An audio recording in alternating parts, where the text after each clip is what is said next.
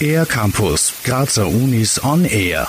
Ob Kalifornien, Tunesien oder Bolivien, Salzwüsten gibt es an vielen Orten auf der Welt. Trotz ihres Namens sind Salzwüsten keineswegs trocken. Unter der Oberfläche sorgt der starke Salzgehalt im Grundwasserspiegel für die typische Salzkruste.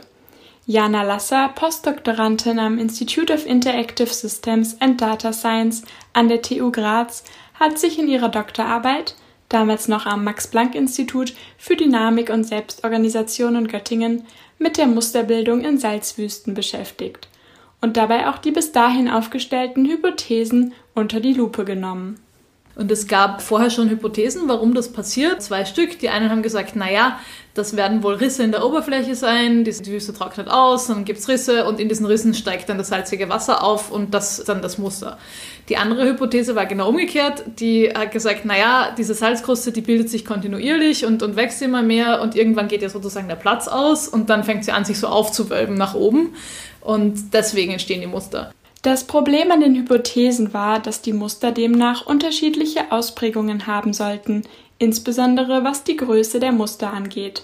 Allerdings sehen alle Salzwüsten sehr ähnlich aus. Es musste folglich eine andere Erklärung geben.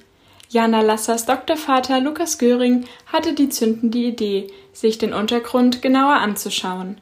Unter der Salzkruste ist das Wasser in ständiger Bewegung. Dazu Jana Lasser durch die Verdunstung wird das Wasser eben nach oben gezogen und das Salz, die Mineralien, die in dem Wasser gelöst sind, bleiben aber zurück. Die können nicht mit verdunsten. Und dadurch gibt es dann eine sehr salzhaltige Schicht direkt unter der Oberfläche, die schwerer ist als das frische Wasser, was von unten kommt.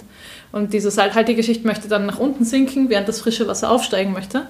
Und dadurch entstehen so Konvektionsrollen, die sich dann im Untergrund sozusagen drehen, wälzen.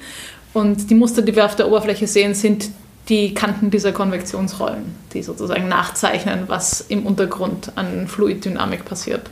Um diese Hypothese zu überprüfen, folgten zwei Reisen nach Kalifornien, um vor Ort Feldstudien durchzuführen und Proben von den Salzkrustenmustern zu entnehmen. Anschließend ging es für Monate ins Labor, um die Proben zu waschen und den Salzgehalt zu messen. Jana Lasser gelang es dann auch, den Salzgehalt unter den Krusten nachzuzeichnen und so ihre Hypothese zu bestätigen. Ein Forschungserfolg, der durchaus auch auf die Erforschung weiterer Umweltphänomene Einfluss haben kann. An sich ein schönes Ergebnis und das befriedigt unsere Neugier. Es ist ein gutes Beispiel für reine Grundlagenforschung. Und da gibt es auch ein bisschen einen Konnex zu, wie viel Staub sich von diesen Oberflächen löst. Weil je nachdem, wie hoch diese Muster sind, wie rau die Oberfläche ist, sage ich mal, löst sich mehr oder weniger Staub, wenn Wind drüber bläst.